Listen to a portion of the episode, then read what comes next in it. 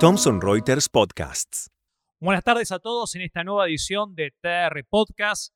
Eh, en esta oportunidad vamos a conversar con el reconocido abogado postdoctor en Derecho, especialista en materia de Derecho Constitucional, el doctor Andrés Gil Domínguez, con quien vamos a conversar sobre un tema de indudable trascendencia periodística, es decir, con la posible renuncia o no renuncia o con la continuidad del actual senador Pichetto adentro del Consejo de la Magistratura. Antes que nada, Andrés, gracias por aceptar la invitación. Contanos cuál es tu postura sobre este tema. En primer lugar, me parece que es importante aclarar que el Consejo de la Magistratura está integrado por 13 miembros, tres representantes del Poder Judicial, tres jueces, seis legisladores, dos representantes de la matrícula de abogados, un representante del Poder Ejecutivo y un representante del ámbito académico y científico. Los, los legisladores son designados tanto en la Cámara de, Diputados como en la Cámara de Senadores, tres y tres, son designados dos por el bloque de la mayoría y uno por el bloque de la minoría.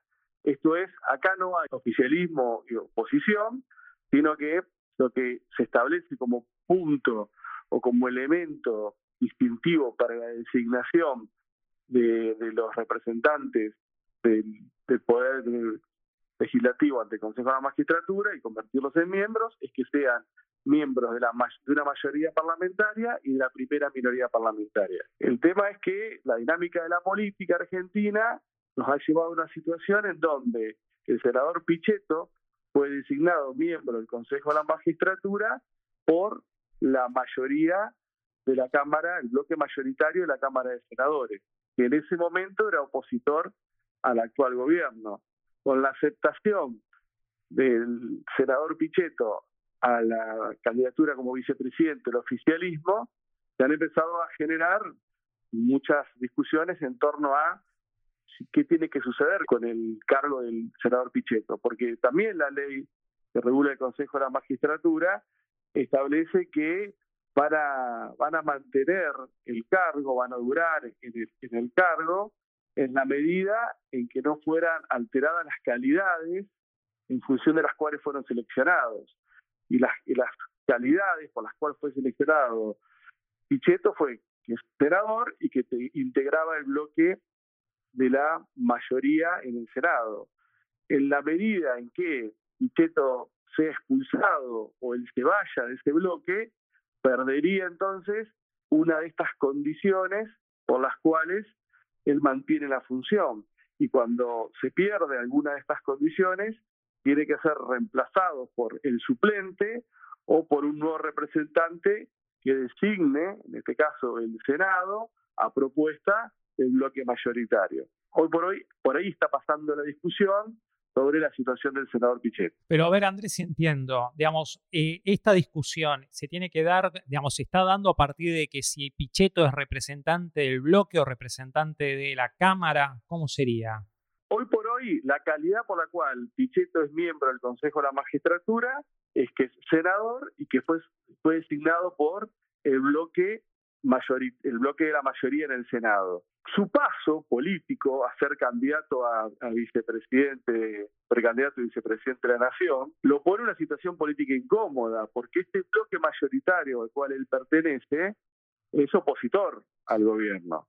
Entonces, en la medida que esta decisión política de Pichetto haga que el bloque resuelva expulsarlo del mismo, y no pertenezca más al bloque mayoritario, entonces estaría perdiendo una de las calidades por las cuales fue designado, las, las calidades por las cuales fue designado, una es senador que la sigue manteniendo, pero otra representante del bloque de la mayoría. Si el bloque de la mayoría, por esta cuestión política de que él ha dejado de ser opositor y se ha convertido al oficialismo como precandidato a vicepresidente, resuelve expulsarlo, de su seno y al no pertenecer más al bloque de la mayoría, que fue una de las calidades por las cuales fue designado miembro del Consejo de la Magistratura, se abriría una discusión sobre si en realidad podría seguir perteneciendo al Consejo de la Magistratura.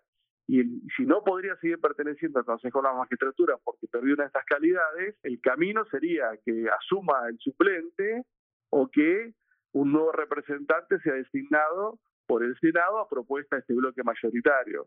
El problema es y un suplente quiere asumir y el senador Pichetto dice yo no me quiero ir, entonces inexorablemente esto va a terminar en una judicialización de la situación. Distinto sería que el bloque mayoritario propone un reemplazante y el Senado aprueba el reemplazo de Pichetto eh, en términos de que el bloque mayoritario ahora estaría enviando a alguien para completar el periodo de Pichetto, porque Pichetto al no pertenecer más al bloque mayoritario ha perdido esa calidad que inexorablemente requiere la ley para integrar el Consejo a la magistratura.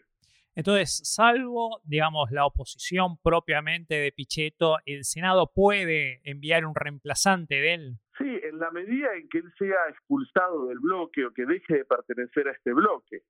Porque una cuestión es la cuestión política y otra es la cuestión jurídica. Él jurídicamente al día de la fecha es un senador que pertenece al, bloque de la mayoría.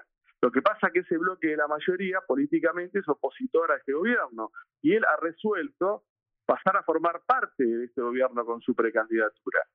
Si esta cuestión política repercute en el bloque mayoritario en términos de su expulsión o su desagregación del bloque mayoritario, entonces ya él ha perdido esa calidad de perteneciente a ese bloque mayoritario. Y en esa situación, en la medida que acontezca esta situación, entonces sí, o, el suplente de, de, Pichetto podrá presentarse al Consejo de la Magistratura y decir, bueno, solicito que me designen porque ha cesado la designación de Pichetto porque no cumple con ambos requisitos, con lo cual ahí se podría encontrar con que el Consejo de Magistratura no lo trate, diga que no, o el propio Pichetto se resista y esto terminará en la judicialización, o bien podría suceder que el bloque mayoritario proponga a otro candidato para que termine el periodo de Pichetto en el Consejo de Magistratura de cuatro años y esto esto sea aprobado por el plenario del Senado. Ahí, ahí sí ya Pichetto no tendría ni el Consejo de la Magistratura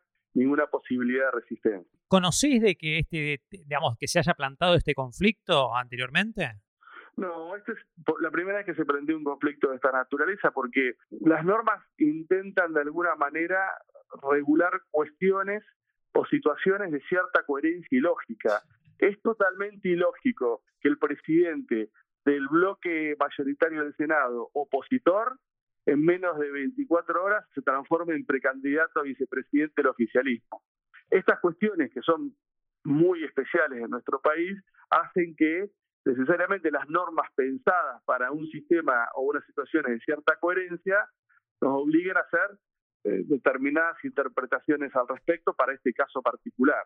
Pero hasta acá no se ha dado nunca un caso en donde un integrante del Consejo de la Magistratura que pertenece a un bloque mayoritario del Senado que es opositor se convierta en 24 horas en oficialista y siga manteniendo su calidad de miembro del Consejo de la Magistratura sin presentar la renuncia. Porque esa sería la otra posibilidad, que el senador Pichetto presente la renuncia y diga, bueno, yo ya he perdido mi calidad de miembro de este bloque, me he pasado al oficialismo, renuncio. Entonces, esta es la primera vez que se da una situación de estas características y me parece que no es una situación normal, es una situación excepcional de la política que repercute en lo jurídico y repercute en la integración de un órgano constitucional como es el Consejo de la Magistratura. Bueno, Andrés, realmente tenemos un final abierto y lleno de incertidumbres. Veremos qué pasa, ¿verdad? Sí, lo bueno de la República Argentina y de la dinámica política es que todos los días tenemos un tema de estos que muchas veces podrían ser planteados en un laboratorio como un caso de laboratorio y para nosotros es un caso de la realidad. Gracias Andrés por sumarte a estas charlas. Gracias. Esta fue una producción de la Dirección de Contenidos de Thomson Reuters La Ley.